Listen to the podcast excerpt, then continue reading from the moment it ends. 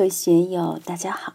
今天我们继续学习《传说庄子达生》第五讲“齐桓公见鬼与季绳子斗鸡”第二部分，让我们一起来听听冯学成先生的解读。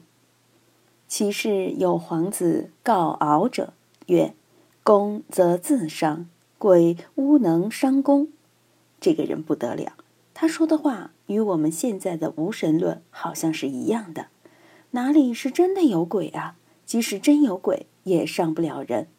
公则自伤，鬼无能伤公，是你自己把自己吓病的，鬼能把你怎么样呢？这次愿炯法师去超度老和尚的弟弟，死者的儿孙多，看到鬼魂附体都不敢去，愿炯法师敢去，他心中无鬼就不怕，就敢和鬼对话。我们在座的有没有胆大的敢和鬼对话呢？想当年，我也是一个不怕鬼的人。二十世纪七十年代初，杜老师在电视台的那个哥们儿，他家的阁楼里就闹鬼，连鬼的脚印都有，吓得人都不敢去住。杜老师问我：“你敢不敢去驱鬼？”我说：“去。”结果我去住了两个晚上，哪里有鬼呢？根本没见到。这个齐国的贤士叫告敖，他对齐桓公说：“鬼不能伤你，是你自己吓自己。原因是什么呢？夫愤触之气散而不返，则为不足。出毛病的关键就是这个愤触之气。我们每个人都有这个气，平常大家都有麻烦，都有心结。这个心结如何化？如何了？”的确是散而不返，则为不足。如果扩散不能收敛，那么怒气伤肝，惊恐伤胆，的确是如此。不足就是指我们的神气不足。神气旺的人，他的气是凝聚的，有静气、有定力的人，遇到这类事情，他就不慌不乱。散而不返，说明本身神气就不足。有时我们突然一惊，心跳加速。但回过神来，就又没有事了。就算是胆子大的人，有时候也要惊一惊嘛。但是马上定神凝神，一下就把那个张皇之气、恐惧之气一扫而光，就没有什么感觉了。但是没有胆量的人，就积压在心里，积压在肝胆里，那就会生出麻烦来。上而不下，则使人善怒。这个抑郁之气。聚集在上面不化解，就容易使人发脾气；下而不上，则使人善忘。人的抑郁之气也好，各种愤愤不平之气也好，如果郁积在下面，在胸膈之下或者丹田之下，那么就容易使人健忘。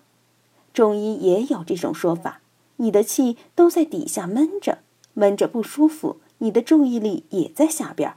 那么，你的脑袋应对外面环境时，就会显得迟钝。不上不下，终身当心，则为病。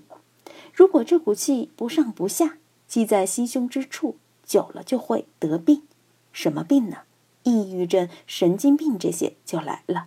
所以，平常我们要注意，要把自己身上的抑郁之气一扫而光。桓公曰：“然则有鬼乎？”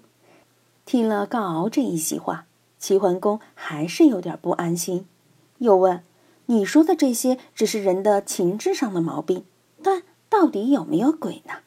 他把自己认为很关键的问题直截了当的提出来了，曰：“有。臣有履，灶有节，户内之烦攘，雷霆处置；东北方之下者，裴阿挖龙月之。”西北方之下者，则易阳处之。水有往向，丘有深，山有魁，野有彷徨，则有危矣。这位齐国的贤人就说：“有鬼，而且还很多，万物有灵，到处都有鬼。”还具体给桓公讲了各种各样的鬼。辰有吕，就是积水的地方，有水潭处就有鬼，名字叫吕。庄子这里将鬼分得很细，后世道教则分得更细。按道教的说法，我们的三魂七魄都称为鬼。如《道书·云集七千》介绍说，人身有三魂，一名胎光，一名爽灵，一名幽精。七魄是尸狗、腐屎、雀鹰、吞贼、飞毒、除秽、臭肺，皆身中之浊鬼。另外，人体有三百六十个穴位，每个穴位都有鬼住在里面。设有劫，灶里的鬼就叫劫。当然，现在劫已经升级了，被人们敬奉成了灶神菩萨了。户内之烦扰，雷霆处置。我们的室内有时候莫名其妙会有声音，本来没有人住，又没有老鼠、猫狗来，为什么屋内会有响动呢？就是因为有雷霆处置，这个鬼叫雷霆。此鬼在哪里，哪里就不安宁，哪里就噼噼啪啪作响。东北方之下者，裴阿蛙龙月之。在东北的那个洼地，有个鬼叫蛙龙，能飞腾跳跃。西北方之下，则易阳处置。在西北方的洼地里，也有个鬼，名叫易阳。水有网象，丘有深，山有魁。水里边有鬼，名叫网象；丘陵的鬼叫深，山林里的鬼叫魁。现在升格为山神了。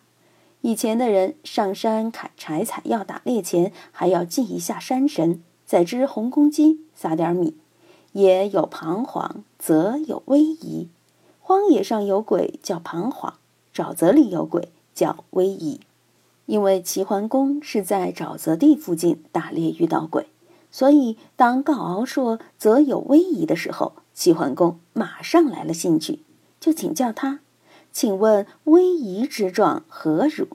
沼泽鬼又是什么样子的呢？”皇子曰：“威仪，其大如谷，其长如圆，子衣而诸冠。”皇子就说：“这个威仪这个鬼啊，长得像车骨一样。”又大又粗，身体就像车辕一样长，穿着紫衣，戴着红帽子。其为物也，恶闻雷车之神，则捧其手而立。见之者，待乎罢。这个皇子就像懂鬼神一样，不知道是管仲给他说的，还是别的什么原因。总之，他就把威仪的形象说出来了。恶闻雷车之神，齐桓公是霸主嘛？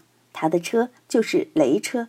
齐桓公打猎时，当然有人敲锣打鼓帮助赶野兽，还有军队行军仪仗的响动。这个威仪最讨厌雷车之声，听到这个声音，他就竖起脑袋。如果谁有因缘见到他的话，那么见到的这个人就要称霸诸侯了。桓公然而笑曰：“此寡人之所见者也。”听了这番奉承话，齐桓公就畅怀大笑说：“这个就是我见到的鬼。”于是朕衣冠与之坐，不终日而不知病之去也。听了这一番话，尤其是见之者待乎罢。齐桓公心中想：那个鬼原来是来迎接我这位霸主的，当然心情舒畅，惊恐之气自然消除，不知不觉中。病就没有了。他把衣冠摆正，正襟危坐，这下就开始和皇子侃南侃北了。病是怎么好的都不知道。所以，我们看，善于说话的人就是不一样。我们说话要投机，要见机。俗话说：“话不投机半句多。”怎样说话才能投机？特别是有关鬼神这类的怪问题。到底这个皇子是怎样知道威仪等鬼怪的形状方位的呢？管仲是否和他说了什么呢？这些都说不清楚。但庄子里的这个皇子是一个博学家，好像什么都懂，又恰恰把齐桓公的病因给抓住了。几句话下来，他的病也就好了。我们再结合汉赋中梅城的启发来看。楚太子有疾而无客往问之，那位楚太子娇生惯养，生活又腐朽懒惰，于是得了一身的病，请了若干名医都治不好。这位吴客来了，天南海北的与他胡侃一气，让这位太子神游于大自然的壮美之中，病也就不知不觉的好了。按现代人的观念来看，这两则故事应该是世界上最早的心理分析的案例吧。今天就读到这里，欢迎大家在评论中分享所思所得。我是万万，我在成都龙江书院为您读书。